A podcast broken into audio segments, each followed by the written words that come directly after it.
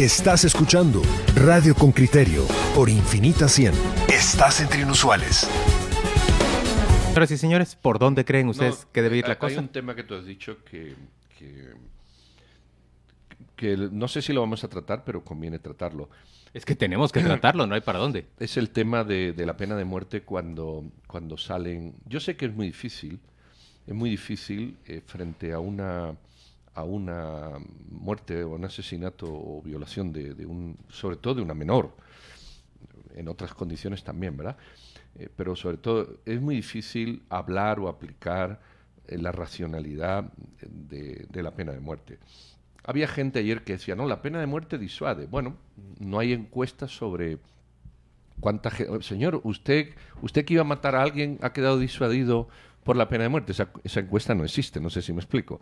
Entonces no se puede hacer una relación directa entre la disuasión y, y, el, y el no cometimiento. Porque... Únicamente puedes hacer una correlación en función del delito, por qué se ha aplicado la pena de muerte y si en los años subsiguientes o meses subsiguientes ha pretendido disuadirla. Pero todo depende. A mí, de verdad, quien, quien me lo aclara mejor es un juez eh, de Texas al que entrevisto para el diario El Periódico, cuando ejecutan a un grupo de personas y era una noticia mayor en el mundo, creo que era cámara de gas que todavía utiliza Texas.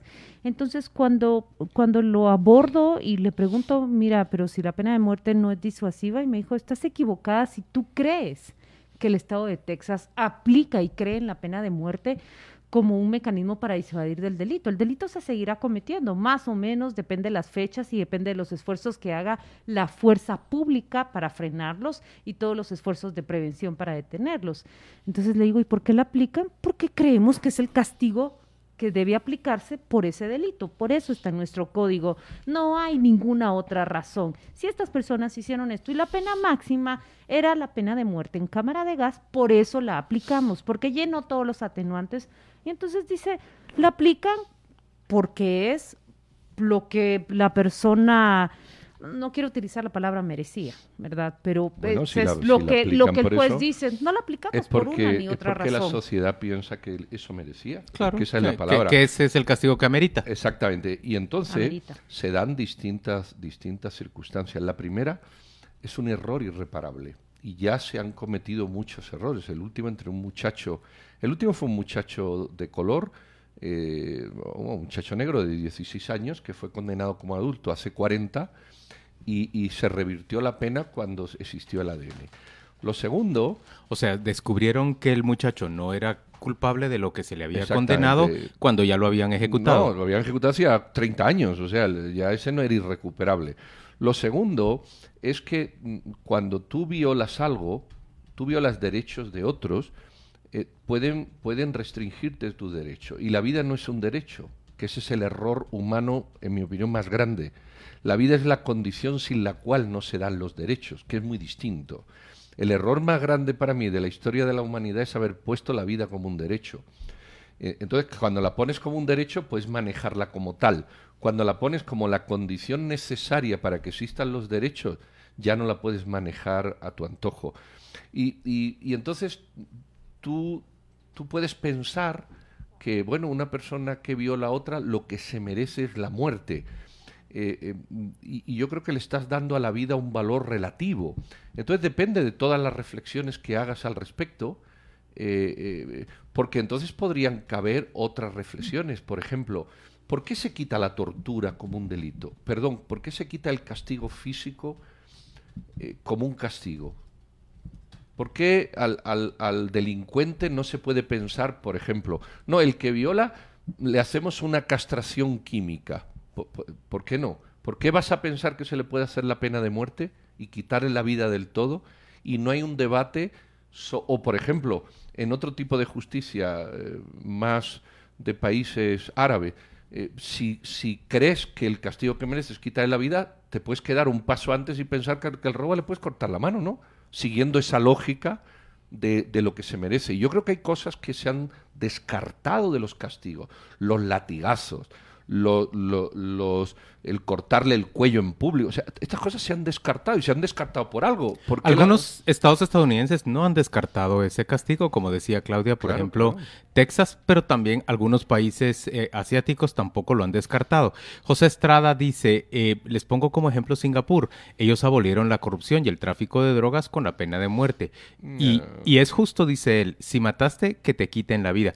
Eh, gracias José por ofrecer este... este no sé qué pasaría si aquí la corrupción tiene este, como castigo este argumento. La pena de muerte. ayer muchas personas en redes sociales le respondían al presidente a ver, le decían, esto es absurdamente populista lo que usted está planteando. Y así se lo dijimos a Manuel Valdizón cuando se recuerda a usted que en el curso de una campaña electoral él salió a ofrecer pena de muerte para todos. Suri Ríos es otra que, que, aboga por, por la pena de muerte. En general es un rasgo bastante establecido en una parte de, de la derecha como, como encontrar solución o cobijo en este castigo tan drástico para darle respuesta a, males sociales que la gente por supuesto rechaza enormemente, esos males sociales, como en este momento la violencia contra menores y, contra mujeres.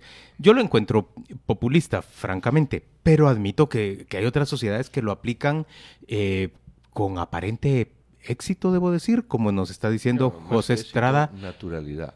Pues sí, sí, que, son otras formas de otras formas de observar eh, la vida y su entorno. pero por el otro lado, lo que no dicen eh, los políticos populistas de nuestra región, sobre todo, es que la pena de muerte es un proceso que aún en las justicias más eh, perfeccionadas puede tomar incluso 10 años. ¿Por qué? Porque lo que, incluso? ¿Y, 15 y muchos más? Porque lo que, por lo que decía Pedro, por la irreversibilidad de la decisión. Exactamente. También le pregunté a ese juez tejano sobre los errores que se han cometido y me dice, pero no puedes colocar las causas técnicas para eliminar esto que tenemos acuñado en nuestro, en nuestro código. Todo lo contrario, ve a solventar esas causas técnicas. No, claro que se pueden esgrimir las causas técnicas.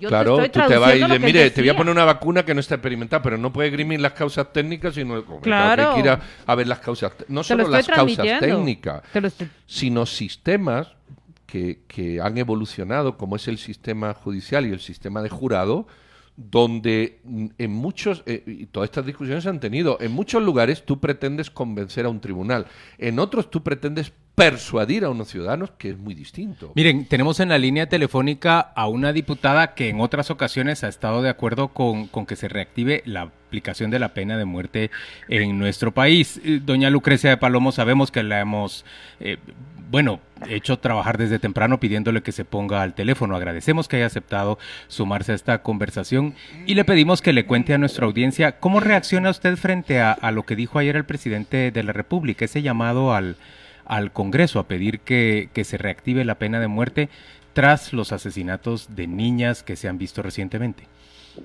Muchas gracias, Juan Luis. Quiero decirte que no me levantaste ni me... Ya vamos a la calle a seguir trabajando. Eso, ah, muy, bien, muy bien, madrugadora diputada. Totalmente. No, quiero, eh, bueno, tú sabes que desde hace mucho tiempo, pues el Partido Valor ha sido parte, ha sido parte de nuestro trabajo realmente tener ese, ese ordenamiento jurídico que en Guatemala falta. Uno de ellos es la pena de muerte. La pena de muerte está constituida en la Constitución, valga la redundancia, y entonces pues hemos trabajado en ello. En marzo del año pasado, el partido presentó la iniciativa de ley. Esta es para hacer los cambios al Código Penal para que pueda ejecutarse la sentencia de pena de muerte en aquellos reos que la merecen y que no se puede hacer en este momento por la falta de la reglamentación del indulto. Lo que dijo el presidente, pues creo que es obligación de un presidente, al igual que un diputado, que jura la constitu que se jura en la Constitución para hacer que se cumpla.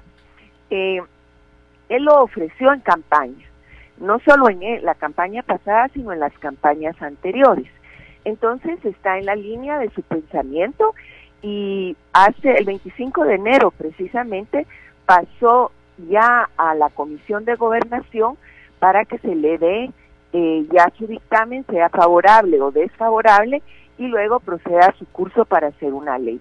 Entonces creo que más en este momento que la Comisión de Gobernación está presidida por un diputado de Vamos y el presidente piensa en esa línea, pues será más ágil eh, que se le dé trámite. Eh, Lucrecia, ¿y ustedes qué creen que se logra con la aplicación de la pena de muerte versus la no aplicación?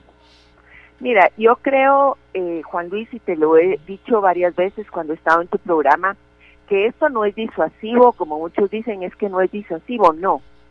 El, como se está planteando ahorita, es para aquellas personas que se les ha acusado dos o tres o más asesinatos, no para uno, porque pues las nuevas corrientes ahora dicen que pues puedes cometer un error, puede haber sido algo. Si es para una, un asesinato de un, una persona, pues se le dan de 25 a 50 años como hay una posibilidad.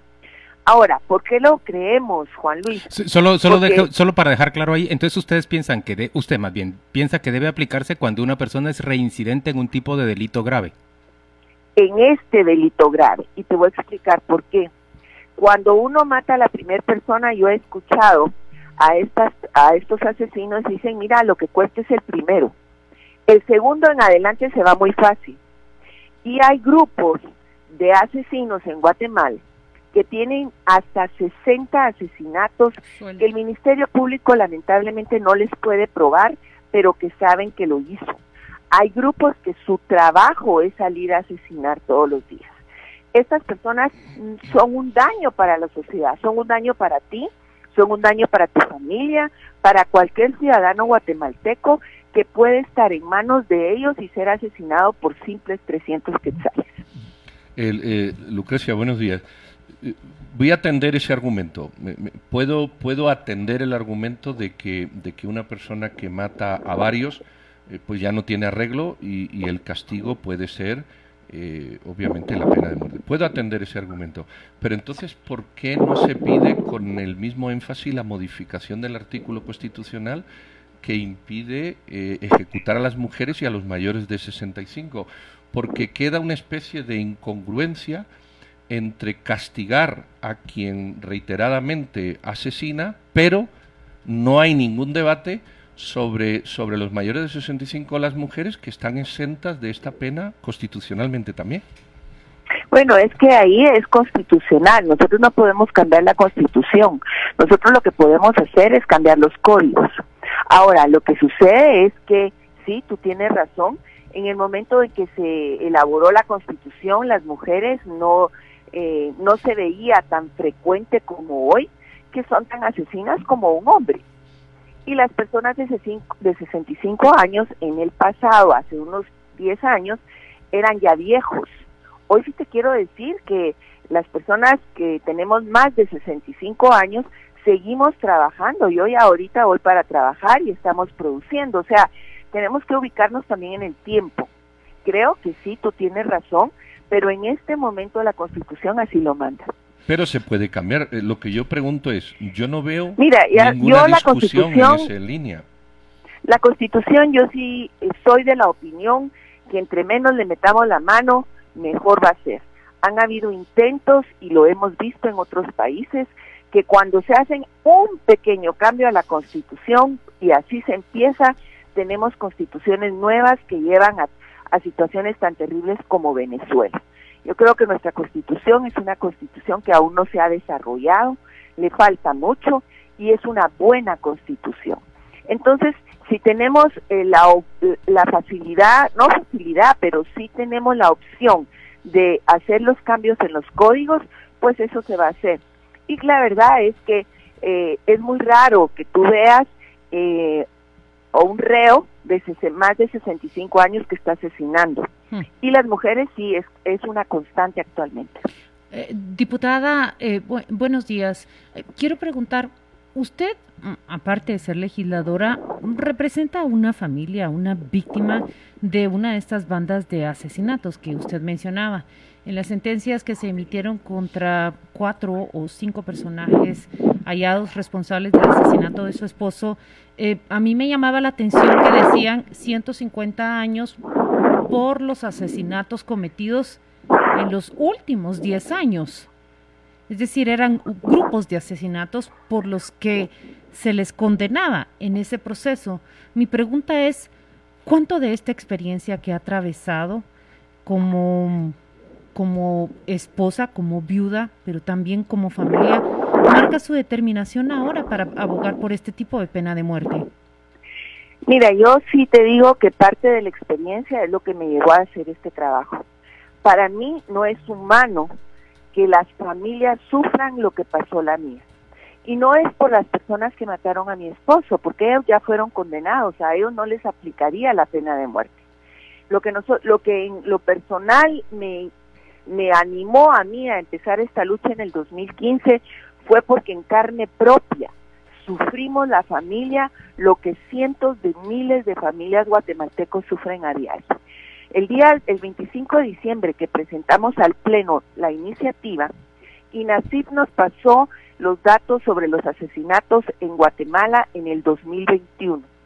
Del primero de enero al 25 llevábamos 59 mujeres asesinadas, mujeres entre un año de edad y 73.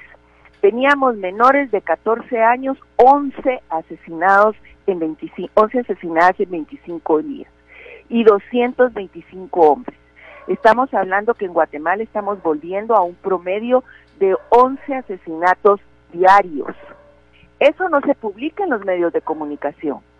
Esa es la realidad terrible que vivimos.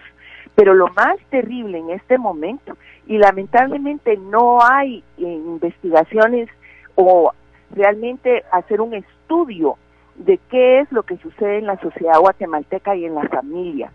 Pero estas personas que son asesinas, la mayoría son jovencitos. Entonces yo creo que sí hay que decirles, miren niños, miren jóvenes, hay un castigo y un castigo fatal para quienes cometen asesinato. Y por otro lado, como tú bien decías, estos asesinos hay un, un dos, me parece, que tienen 200 años en prisión. Claro que ellos no van a vivir esa edad, pero los vamos a tener que mantener. La sociedad guatemalteca eran personas de 30, 40 años. Los vamos a tener que sostener en una prisión, en un presidio, por, por 40 años más, dándoles de comer, eh, y ellos siguen haciendo fechorías dentro. Entonces yo creo que para la sociedad es algo que se tiene que hacer. Lucrecia, hay tres mensajes de, oyentes, en realidad están entrando muchos frente a, sus palabras. Yo le voy a leer estos tres y le voy a pedir que, reaccione. Mire, Rosy Palencia dice, eh, pero Rosy Palencia le está cuestionando, dice, por un lado es pro vida y por el otro lado es pro pena de muerte. Esa es una discusión. La otra discusión es... Eh, si la diputada dice que lo que cuesta es cometer el primer asesinato o el primer crimen, eh, ¿por qué no trabajar en prevenir ese primer asesinato? Este es el segundo mensaje. Y el tercer mensaje es cuando usted dice que el presidente está siendo coherente con, con, lo que planteó en campaña, que era, por ejemplo, reactivar la pena de muerte, Jaime Tenenbaum le dice, pero también dijo que había que eliminar el Parlamento Centroamericano. Bueno, mira, la primera es precisamente porque soy pro vida, porque defiendo la vida pido la pena de muerte. No es solo la vida de los neonatos, que sí la defiendo, porque son el, asesinato de un aborto es más terrible que un sicario. En primer lugar, porque la sicaria es la madre. Y en segundo lugar, porque es un indefenso que no puede en ningún momento pedir ayuda. Pero por otro lado, yo sí creo que todas estas personas que le quitan la vida, sea una niña de un año, como está en la lista de INACIP de este año, o sea una niña de siete o de ocho, como pasó en Petengo en Tiquizate, esas personas no merecen vivir porque ellas le están quitando la vida a otros.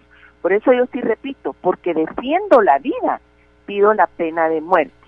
En cuanto a la educación, sí, yo he sido una defensora de la educación. Yo creo que la persona en Guatemala es educable. Pero ¿cómo puedes tú educar a un joven o a un niño que pertenece a una familia de delincuentes donde papá y mamá son sicarios? ¿Qué es lo que aprende ese niño que es la vida? Un niño no cree que su papá o su mamá está haciendo algo mal. Ese niño crece ya con estructuras mentales de que para ganarse la vida tiene que ir a asesinar. Claro que pido la educación, en este momento en el Congreso estamos en una lucha porque regresen las carreras técnicas, porque regresen las normales, instituciones que les quitaron oportunidad de estudio a cientos de miles de jóvenes. El año que cerraron las normales, 800 mil jóvenes abandonaron las aulas. ¿Qué se hicieron esos 800 mil jóvenes? Claro que creo como lo que, la persona que lo preguntó. Y la segunda es, lamentablemente yo no soy el doctor Yamatei, quienes votaron por el doctor Yamatei que le pregunten a él sobre sus campañas. Ahora, yo te digo, en este tema es coherente. En lo demás, pues cada quien puede juzgar al presidente. ¿Y usted cree que, que, debería extenderse la aplicación de la pena de muerte para el caso de corrupción? Eso le pregunta Raúl Catalán.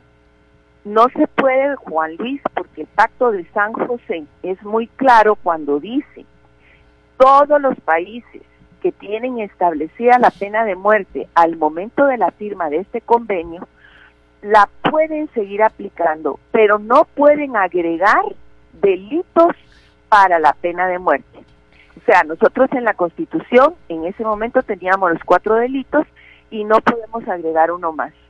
Yo sí creo que debería hacerse, si se es juzgado imparcialmente, porque aquí en Guatemala también por un periodicazo nos pueden eh, eh, sindicar de muchas situaciones que no hemos hecho, entonces yo sí creo que debería ser. Acaban de condenar ahorita uno en Japón o en algún lado de Oriente. No, no, en Japón no hay pena de muerte, pero en, China y en Singapur sí. hay, Juan Luis, revisa. Hay en Japón hay pena de muerte.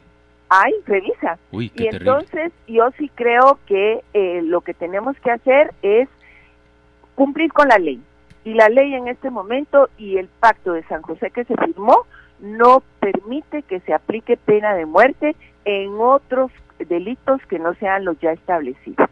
Muy bien, Lucrecia de Palomo, muchas gracias por acompañarnos esta mañana. Se trata de la diputada del Partido Valor. Yo le decía al principio que la habíamos levantado para hablar en, en con criterio sobre que reaccionara sobre esas palabras del presidente, pero ella dice que no, que ya va para afuera a desarrollar su jornada de trabajo. Gracias por estar hoy con nosotros y feliz fin de semana para usted. Gracias a ustedes y feliz día. Miren, tenemos a Carlos Besares, el, el diputado, perdón, el abogado constitucionalista. Hoy, Carlos, ya te estoy regalando una curul yo sin, sin que haya habido votos apropiados en democracia para que se te otorgue esa curul. Eh, eh, Carlos, buenos días, gracias por acompañarnos. Reaccionada a las palabras del presidente del día de ayer llamando a, que se reactive la aplicación de la pena de muerte, por favor. A ver, para mí es populismo penal. O sea, puede que a mucha población le parezca una medida correcta y, y es a, esto atiende, digamos, que se ofrezcan soluciones que parecieran mágicas, pero no lo son. Y es populismo penal porque en el caso guatemalteco la pena de muerte eh, fue declarada inconstitucional en la parte donde hablaba de la peligrosidad social, que es un elemento muy subjetivo.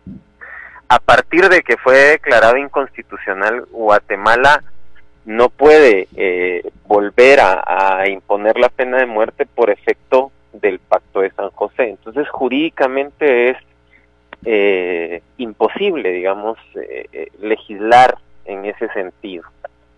Para ello tendría que haber eh, una serie de cambios legislativos, entre ellos la denuncia del pacto, y, hay que recordar que el único país que lo ha hecho es Venezuela, y entonces no creo que estemos buscando llegar a ser una Venezuela. Solo déjame entender una cosa, ¿qué fue lo que fue declarado inconstitucional? la frase peligrosidad social, que sea aplicada cuando hay peligrosidad social del reo. Ya. Entonces, para poder reformar, el, digamos, la pena de muerte, tendrían que reformar todo ese, ese artículo, ¿no? Y entonces esto haría, eh, digamos, esto sería contrario al derecho convencional al que Guatemala está adscrito. Para dar una explicación jurídica por qué es imposible ya legislar la pena de muerte. O sea, está inutilizada, digamos, ya es derecho escrito, pero ya no será positivo. Esto ya no será.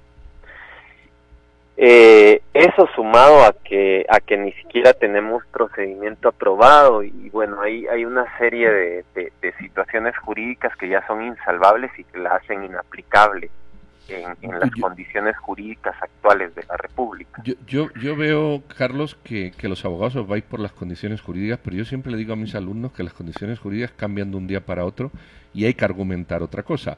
A mí me gustaría irme a, a razones que conforman luego el razonamiento jurídico. O sea, hay, hay cuestiones previas que construyen el razonamiento jurídico, porque el razonamiento jurídico cambia. Hoy es legal, lo que mañana no lo es, y sencillamente nos adaptamos a la interpretación. A mí me gustaría profundizar sobre razones que, lleven al, al, cuestionamiento jurídico. Por ejemplo, por ejemplo, eh, creo que se puede hablar de que en un país con pena de muerte, un reo que ha asesinado y está atrapado termina matando suicidándose antes que entregarse porque sabe lo que le corresponde.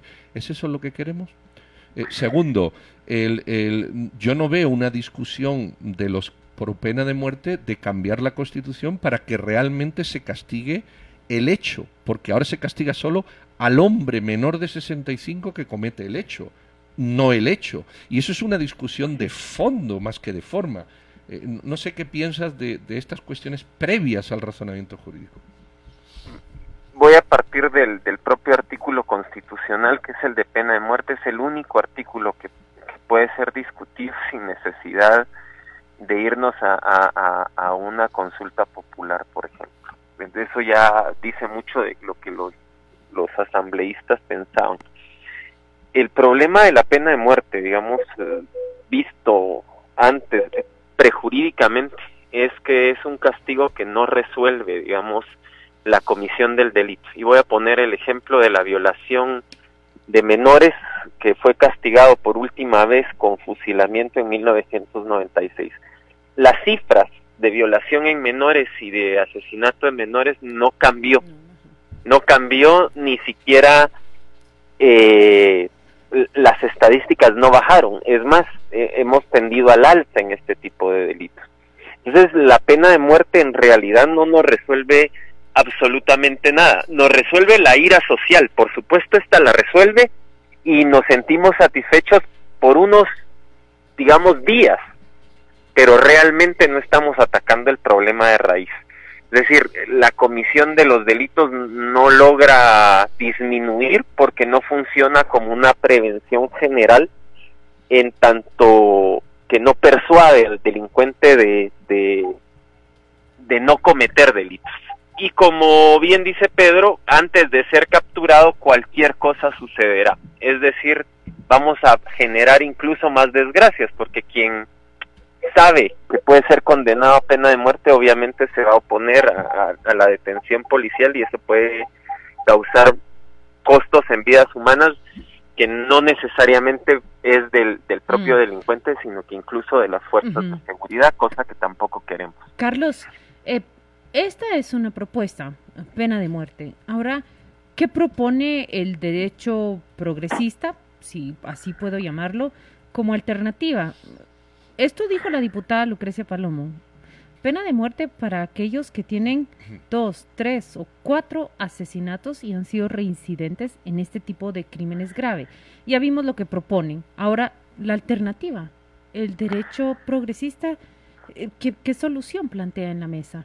Es que lo que se ha planteado, digamos, desde hace más de 50 años en el derecho garantista, eh, que es el que impera en Europa, eh, y en algunas partes de Estados Unidos es que en realidad el problema de la reincidencia no tiene su origen en la persona misma, sino tiene su origen en un sistema penitenciario que no es capaz de readaptar y reinsertar al reo a la sociedad. Y esto pasa eh, especialmente en, nuestros países porque la inversión en sistema penitenciario es casi nula. Es decir, tenemos eh, sectores que están preparados para 200 personas con 450 personas. Y para nadie es un, un secreto que aquello se convierte en una escuela de delincuencia. Entonces realmente eh, no estamos haciendo ningún tipo de trabajo para reinsertar al reo a la sociedad. De todas Por supuesto, habrán casos muy graves eh, de reos que no lograrán reinsertarse y ahí habrán enfermedades psiquiátricas mm. o bien tendremos que pensar en, por ejemplo, penas más largas de prisión, porque efectivamente no tendrán reinserción. Es que vayamos al tema de la reinserción. Yo en lo personal no creo en la reinserción, no creo que el Estado tenga que reinsertar a nadie. O sea, yo no voy a pagar la reinserción de un individuo, no creo en eso. Ahora bien, ahora bien, un individuo que comete cinco asesinatos es un fracaso del sistema estatal de protección al ciudadano. Empecemos por ahí. Porque al primer asesinato el sistema tiene que impedir que exista un segundo. Luego decir, vamos a aplicar la pena de muerte para que mata cinco veces, por poner un ejemplo. Lo que estamos es reconociendo que como tenemos un sistema incapaz del que no nos preocupamos, que es anterior al sistema eh, de prisión, pues entonces lo matamos y punto. ¿Por qué no nos cuestionamos la necesidad de tener un sistema preventivo suficiente? Y voy a poner un ejemplo. Y voy a poner un ejemplo. Creo que el mejor ejemplo del mundo en esto se llama Europa. Europa no tiene la pena de muerte y quizás sea una de las regiones del mundo, si no la que más, que menos delincuencia tiene. O sea, aquí hay una previa, que es la educación, hay una previa que es la paternidad y maternidad responsables y acogida de amor a los muchachos. Hay una previa, la eficacia del Estado en las razones de prevención. ¿Por qué no irnos a esa discusión?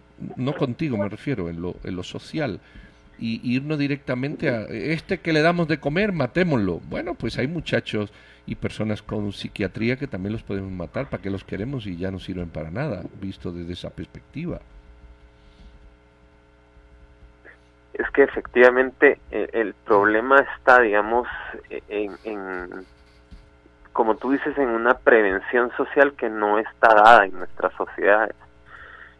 Es decir, eh, previo a poder empezar a discutir eh, que a, la aplicación de la pena de muerte tendríamos que estar discutiendo el modelo de sociedad que estamos generando, digamos, la falta de oportunidades que estamos generando. El delincuente no es delincuente solo por la maldad, digamos. No en nuestras sociedades. el delincuente eh, por ejemplo, o, toma oxígeno del modelo social, de alguna manera. Sí. Eh, al final depende de eso en mucho. Eh, y sigamos con el ejemplo europeo, por ejemplo. allí donde están resueltas las necesidades básicas y que el índice de delitos es muy bajo, por supuesto, resulta sorprendente en cualquier pueblo o comunidad un titular de un asesinato, mientras que en Guatemala está demasiado normalizado los asesinatos. Ya eso nos dice las distancias que tenemos. Y entonces, efectivamente, nosotros tendríamos que estar discutiendo, primero, crear los modelos de prevención en la propia sociedad y luego ese combate tendría que replantearse en tanto eh, no en, en, un modelo represor, sino en un modelo que le garantice al individuo una prisión que lo readapte. Yo sigo creyendo que la reinserción de ciertos delitos es posible, por supuesto. Mm. Alguien que ha cometido dos, tres asesinatos, es muy, muy, muy difícil que se reinserte, pero entonces tendríamos que estar hablando de penas más altas. Sí, ¿y por qué ha cometido tres asesinatos? Esa es la primera pregunta. Hombre, si los comete uno detrás de otro no se puede hacer. Pero un individuo que comete un asesinato hoy y a los tres años otro y a los dos años otro, la pregunta es ¿por qué comete tres asesinatos? ¿Por qué en el primero no tuvo una cadena perpetua y nunca más salió de prisión? Por poner un ejemplo drástico. ¿Verdad? ¿O por qué la policía no fue capaz de prevenir que no cometiese el siguiente. Eh, exacto. Esta es otra pregunta ahí. Sí, yo estoy de acuerdo. En fin. Gracias, Carlos Besares, por acompañarnos esta mañana en Radio con Criterio. Se trata del abogado constitucionalista eh, Carlos Besares y hablamos con él en torno a esa propuesta del presidente Yamatei de reactivar la pena de muerte. Vamos a la pausa y volvemos dentro de muy poco.